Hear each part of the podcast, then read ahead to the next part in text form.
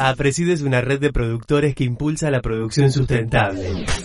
Queremos acompañar tu viaje con nuestra mirada y experiencia sobre temas de interés para tus decisiones productivas de cada día. REM APRESID es la red de manejo de plagas con toda la información sobre malezas, insectos y enfermedades. Bienvenidos a un nuevo episodio de Integrando Manejos, el podcast REM APRESID.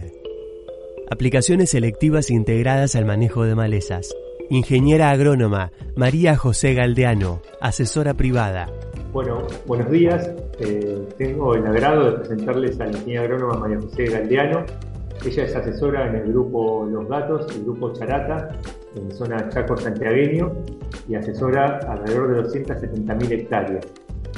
Y más allá de eso, es una de las personas que está en el podio, de los asesores que están en el podio de los que más saben de aplicaciones dirigidas en, Argentina. Así que bueno, ella está en el norte del país, yo soy Esteban Bilbao, eh, soy socio del restaurante Cochea Presid y estoy en el sudeste de Buenos Aires, así un poco en la otra parte, en la otra punta de, de lo que es la parte productiva agrícola argentina. Y la idea es, bueno, charlar un poco con María José sobre lo que son las aplicaciones dirigidas en general y toda la experiencia que viene teniendo ella a lo largo de varios años ya de, trabajo con estas tecnologías. Así que bueno, María José, bienvenida. Bueno, gracias Esteban, ¿cómo estás? Bien, todo bien. La idea por ahí era disparar con una pregunta un poco básica, pero pensando que en la audiencia probablemente va a haber gente que, que ya tiene mucha experiencia con lo que, con lo que es las aplicaciones dirigidas y gente que eh, recién las empieza a escuchar. Así que bueno, por ahí como disparador la pregunta era, qué son las aplicaciones dirigidas, qué es lo que tenemos disponible hoy en Argentina en particular. Las aplicaciones dirigidas son sensores que se montan en la barra de la pulverizadora. Que detectan eh, verde de diferentes maneras, pero detectan verde y las usamos para hacer una aplicación focalizada en esos puntos verdes que va detectando el, sensor. Eso en particular hoy en día es, con, es con herbicidas, ¿no? Bueno, hay varias experiencias, básicamente es todo herbicidas. Se, probó también cuando el cultivo es chiquito hacer insecticidas eh, con buen resultado, así que en la medida que, el productor va probando cosas, este, se vuelve cada vez más interesante y le encontramos nuevos usos, ¿no? Buenísimo. ¿Y hace cuántos años estás vos trabajando con, esta tecnología en la zona de, Chaco Santiago?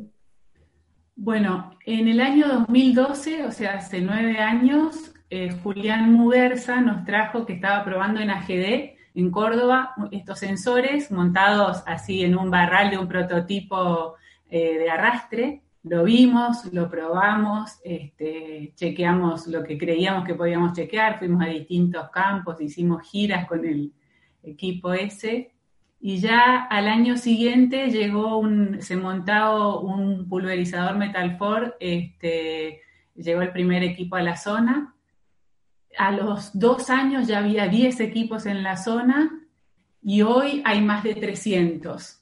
Así que em, la, tecnología funciona y el productor la fue tomando eh, cada uno en su escala según el ancho de labor que pueda este, adquirir o, quiera trabajar y se, está muy, muy implementada en la zona.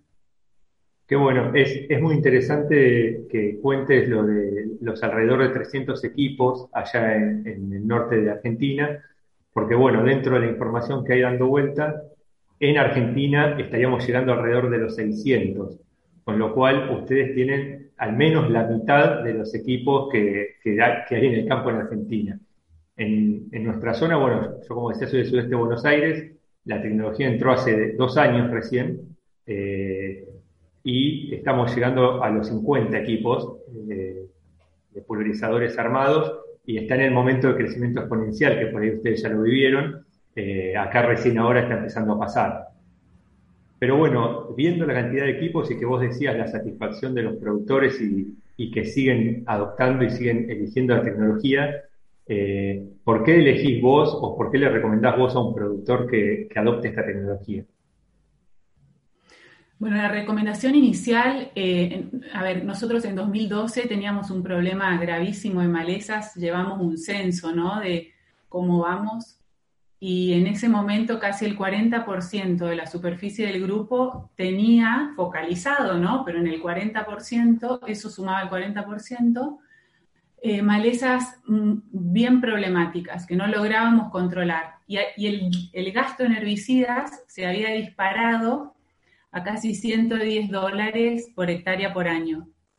No solo que gastábamos más, sino que no lográbamos controlarlo porque en esos censos que te digo que hacemos, eh, la superficie seguía subiendo. Es decir, que lo que se invertía no se no lo mostraba después en el campo y las malezas seguían siendo un problema. Así que eh, a partir de, ese momento y de ese quiebre fue para nosotros eh, empezar a ver qué posibilidades teníamos de hacer algo distinto y bueno, esto que te cuento que nos trajo Julián Muguerza, el primer equipo, eh, empezamos a ver otros resultados, otras posibilidades y ese es el disparador, o sea, la, tecnología no se contagia porque sí, sino porque hay un resultado, ¿no? Sí, seguro. Y, en base a eso, eh, vos estás hablando de, que, bueno, pudieron empezar a mejorar la problemática de malezas, que, bueno, con toda la plata que estaban gastando, igualmente no les alcanzaba. Me imagino que si no gastabas la plata sería peor, igual. Eh, pero no dejaban de avanzar las malezas. Eso hoy vemos que está pasando en el resto de la región agrícola de Argentina, eh, hablando de Córdoba, Santa Fe, Entre Ríos, provincia de Buenos Aires. Estamos gastando cada vez más plata, estamos llegando a situaciones extremas, pero en los lotes que se nos suman, el raigras, la anabolsa y el suyo colorado en el mismo lote, estamos llegando a gastar 160 dólares por hectárea. Son situaciones muy puntuales, pero ya son. Y en el promedio de los casos estamos eh, arriba de lo que es 60 dólares de barbecho, ¿sí? Eh, de herbicidas posemergentes en barbecho. Con lo cual nos empezamos a volver un poco eh, chaco, porque hasta ahora, hasta hace un par de años, la frase con, esta tecnología siempre era, no, eso es para chaco.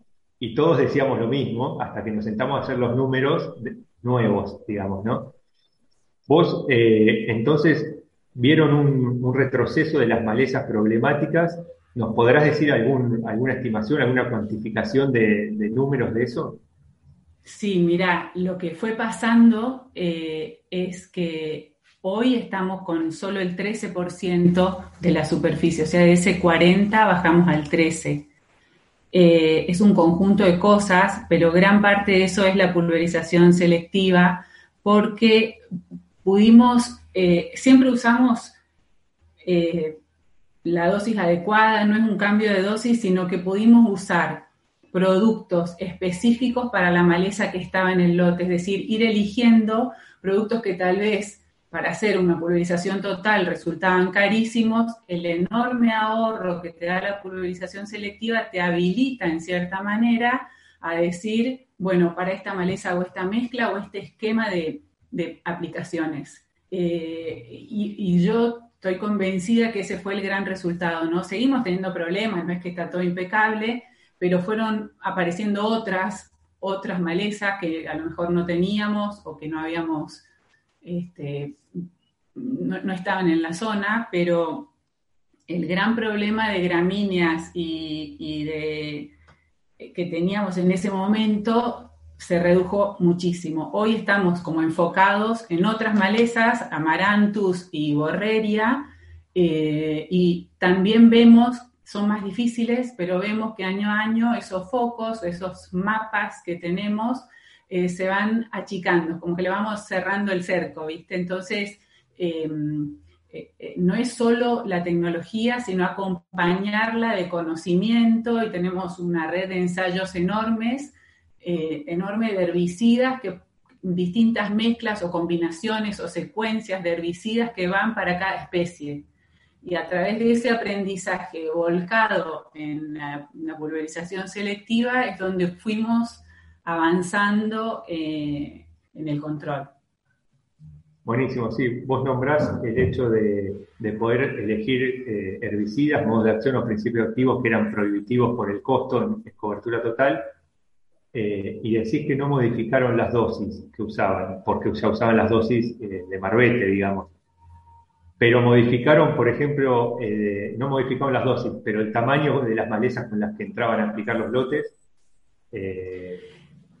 Sin dudas, seguro que sí, porque además la dosis al principio se modificó, después nos dimos cuenta que ese no era el camino, o sea, no es que todo de, un día para el otro fue preciso, pero es una manera de ir aprendiendo.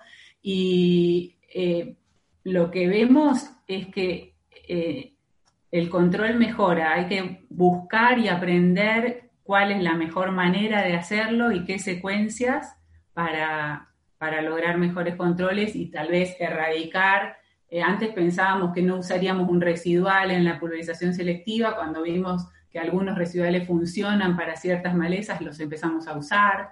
Eh, es un aprendizaje continuo según la especie que, que sea problema es, la herramienta, por lo que decís, que sumándole muchísima agronomía, evidentemente, pero nos ayudó a, en principio, detener y después hasta hacer retraer un poco el problema de malezas, ¿no?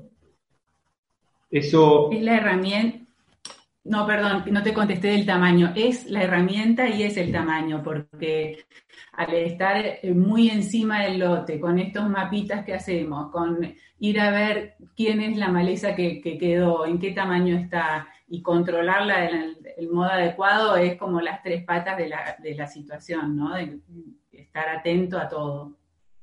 Buenísimo.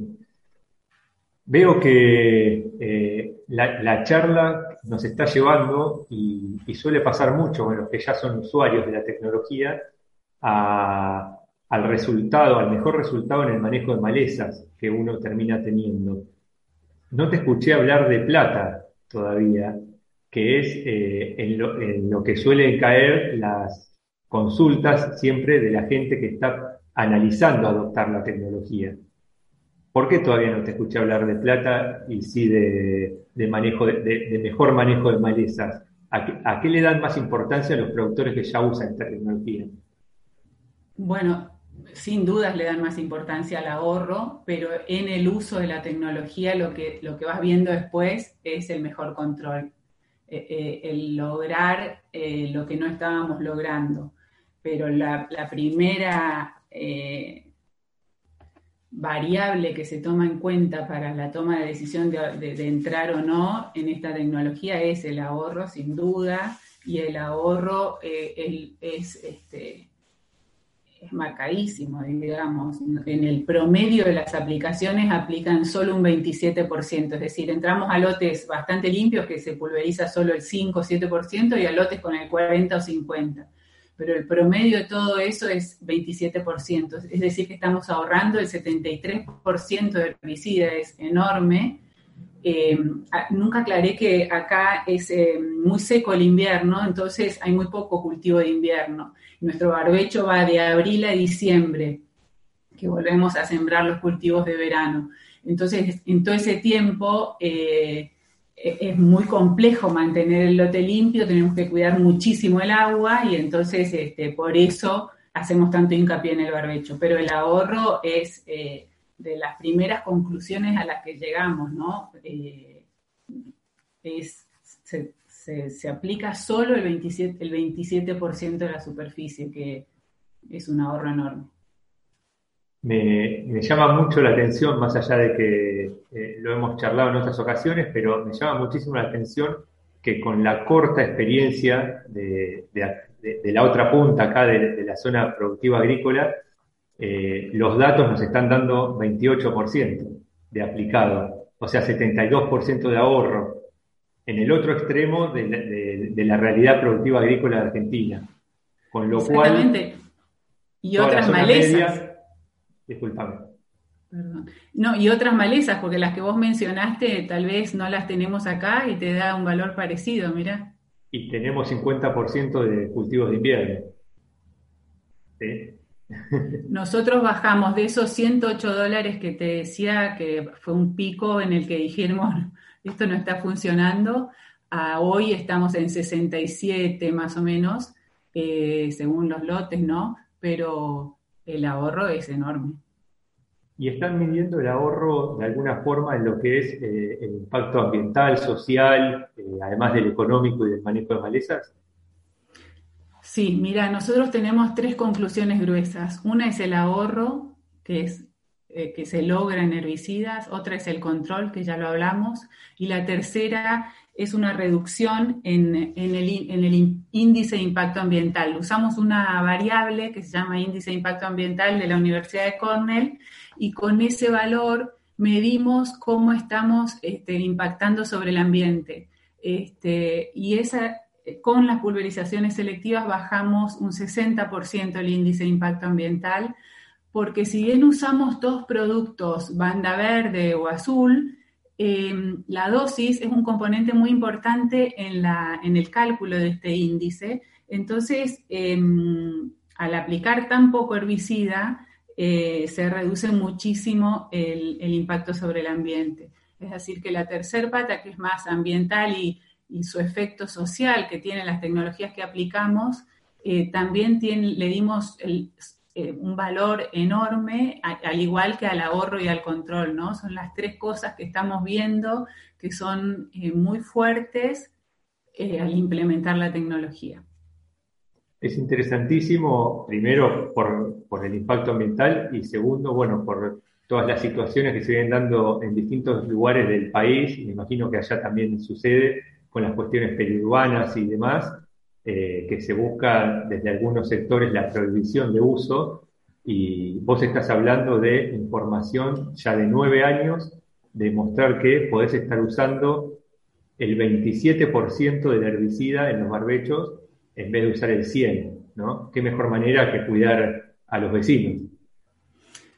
es la mejor manera, no sé si lo estamos comunicando bien, pero es la mejor manera, no hay, no hay forma que esa mínima dosis pueda afectar este, al campo de al lado, al, lote siguiente, digamos, ¿no? Así que eh, estamos muy, muy contentos con ese resultado. Eh, empezar a usar este, este indicador em, también nos ayudó a todos en ese darse cuenta que eh, no era solo ahorro, sino que hay varias cosas más.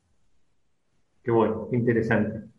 Y pensando por ahí en la gente con, menos experiencia, que le estará interesando todos estos números y datos que les damos, tanto de ahorro como de mejor manejo de malezas, como de reducir el impacto ambiental de la producción, eh, eh, ¿cuáles son las tecnologías o, que tenemos disponibles hoy en el mercado en Argentina para adoptar? Digamos, hay un montón en desarrollo y, y a, un tiempo de salir al mercado, pero ¿qué, es lo que hay hoy disponible en el mercado argentino? O sea, yo soy un productor o un brindador de servicios que quiero comprar una tecnología.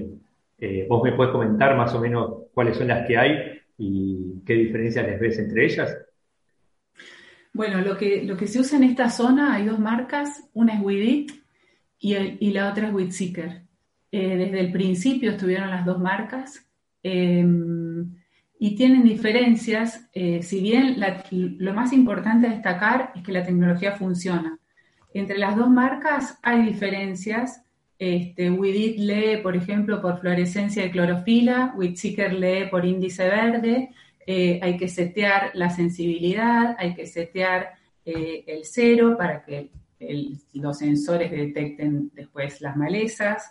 Em, hay diferencias en el precio de cada una. Este, hay diferencias en, por ejemplo, Widit tiene eh, la dosis que tira, aunque cambie un poco la velocidad o en nuestros lotes que por ahí son desparejos, se mueva el barral, aplica la dosis exacta en el punto en el que lea verde, que lea clorofila. Eh, eh, otra cosa que eh, mejoró mucho, por ejemplo, en Witseeker 2 es que era muy pesado para nuestros barrales. Tuvimos que cambiar barrales, hacer un montón de cambios.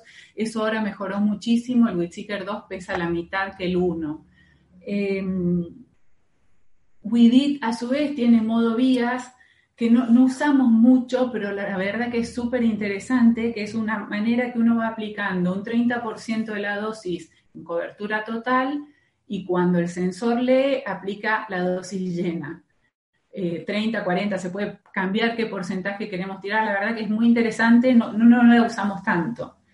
Este, mm, otra cosa que a su vez tiene WheatSeeker 2 es que eh, podemos medir el índice verde que tiene el lote cuando recién nace el cultivo, que es chiquito, y permite, al poner una sensibilidad mayor que ese índice verde que tiene el lote, aplicar en verde sobre verde, le llamamos nosotros, es decir, con un cultivo pequeño a malezas que son bastante más grandes y es un uso más que encontramos, em, ya sea para aplicar, no sé, maiguacho, amarantus o alepos bastante más grandes que el cultivo recién emergido. Así que hay diferencias, los dos funcionan muy bien. Eh, en esta zona al menos eh, los dos tienen muy buen servicio técnico. Em, que, es un tema súper importante, al menos para nosotros al principio fue una limitante y hoy en día las dos marcas tienen muy buen servicio técnico. Este, a las dos hay que poner un aplicador, o sea, la persona que pulveriza tiene que, conocer y hay que entrenarlo un poco, pero, pero es algo, es tecnología accesible, ¿no? Toda esta tecnología que es plug and play, o sea, lo, está puesto el sensor y funciona este, realmente se puede usar rápidamente, ¿no? Qué, interesante. Eh, vos, eh, estamos hablando de tecnologías que suenan caras cuando uno por ahí cotiza para, equipar, eh, pero es una pregunta un poco retórica, pero me gustaría escuchar tu opinión. Es una de las pocas tecnologías que, que yo veo hoy en día que hay disponibles en el mercado para adoptar que primero nos haga ahorrar eh, de una forma tangible y, muy grande eh, dólares reales, digamos, y eh, por otro lado que eso nos lleva a que el repago de la tecnología, por más que la inversión es grande, sea relativamente rápido. ¿Cómo lo ves vos eso? Mira, nosotros, bueno, como te digo, tenemos un barbecho largo, tan largo, que por año los pulverizadores pasan entre dos y tres veces, y hay lotes en los que se hacen cinco pasadas de selectivo, es decir, eh, tenemos medido que con ese ahorro la tecnología se paga casi en un año, con L2 depende del tamaño del productor y que cuánto la use, ¿no? Pero una vez que acá arrancan, eh, cosechamos en abril, eh, una vez que se empiezan a hacer las pulverizaciones, los equipos hasta siembra, diciembre, y ahora que hacemos una más de verde sobre verde, no paran. Entonces, realmente la tecnología se paga. Eh, lo tenemos bastante ajustado a eso, depende del productor, por supuesto, pero se paga. Buenísimo. Eh, vamos acercándonos de a poco al final del podcast. Eh, a mí se me pasó volando, la verdad, pero, pero bueno, uniendo un poco los puntos que, comentabas durante la charla, por ahí no lo llevamos en este orden durante la charla, pero es un poco así. O sea, vos hablaste de los mapas de malezas, con lo cual de monitoreo, eh, de un monitoreo, me imagino, un poquito más, más intensivo y más exacto del que se suele hacer, atado a la elección de tanto el modo de acción, el producto como la dosis adecuada y el momento adecuado de trabajar, calibrar la tecnología y el equipo para poder hacerlo bien, el operario, eh, pieza fundamental, y me imagino que con más comunicación que antes con, con el asesor y con el productor para poder hacerlo bien. Todo esto me lleva a la idea de, manejo integrado, ¿no? Y, a lo que, bueno, muchas veces trabajamos con, desde, REM, de manejo integrado de plagas. Eh, ¿Cómo ves vos eh, la opinión que te parezca? O sea, o cómo lo ves hoy, o qué ves que se podría mejorar, o, o en qué dirección te parece que estamos yendo en Argentina eh, en relación al manejo integrado de plagas en los sistemas productivos extensivos, ¿no? Mira, lo que pasa en nuestra zona, eh, yo estoy acá hace 20 años, casi 25, y los rendimientos se han duplicado. Es decir, toda inversión que, que pongamos en tecnología y conocimiento, que los dos van de la mano, evidentemente da un resultado muy fuerte, que es la forma que tenemos en un ambiente bastante hostil como es el Chaco, de ser eficientes, responsables con el ambiente y, lograr productividad, digamos. Teníamos eh, muchos altibajos y si, ponemos conocimiento y tecnología juntos en un manejo integrado, em, vemos que nos da resultados la forma de ser eficientes en el gasto, en la productividad, con, responsables con el ambiente, con la sociedad. Así que yo creo que es el camino a seguir. El productor acá ha invertido muchísimo y, fuimos mejorando, o sea, el resultado está a la vista. Buenísimo, María José, eh, muy interesante, espero que, a los que lo escuchen les resulte tan interesante como a mí. Eh, así que bueno, te agradecemos muchísimo, eh, esperamos a poder volver a tenerte acá en el podcast en algún momento con, con el tema ahondando para otro lado o con algún otro tema. y bueno, si querés dar algunas palabras finales para cerrar de conclusión o de recomendación, te escuchamos. Bueno, no, muchas gracias a todos, gracias a vos Esteban. Mi comentario es que eh, la, máxima, el punto crítico, el primer eh, barrera a vencer eh, para el uso de esta tecnología son los no. Vos mencionaste que decían en el sur que no, porque funciona en el norte, y nosotros decíamos, ni bien empezamos hace nueve años, no, esto no va a funcionar porque acá hace calor, porque hay viento, o porque se evapora, o, este, o porque no la va a leer. Eh, la primera barrera es el no. Y después es confiar, entrenar a la gente en el uso de la tecnología y las cosas salen adelante. Eh, el productor confía e invierte muchísimo, así que es este, ponerle mucho, mucha cabeza ¿no? a las cosas. Buenísimo, muchísimas gracias, María José. Gracias a vos, gracias Esteban. Hasta luego. Adiós. Las siguientes empresas sponsors son parte de la REM. Bayer, Corteva AgriScience, FMC, Summit Agro, Sumitomo Chemical, Singenta, UPL, Rizobacter. Los esperamos en el próximo episodio de Podcast REM. Integrando Manejos.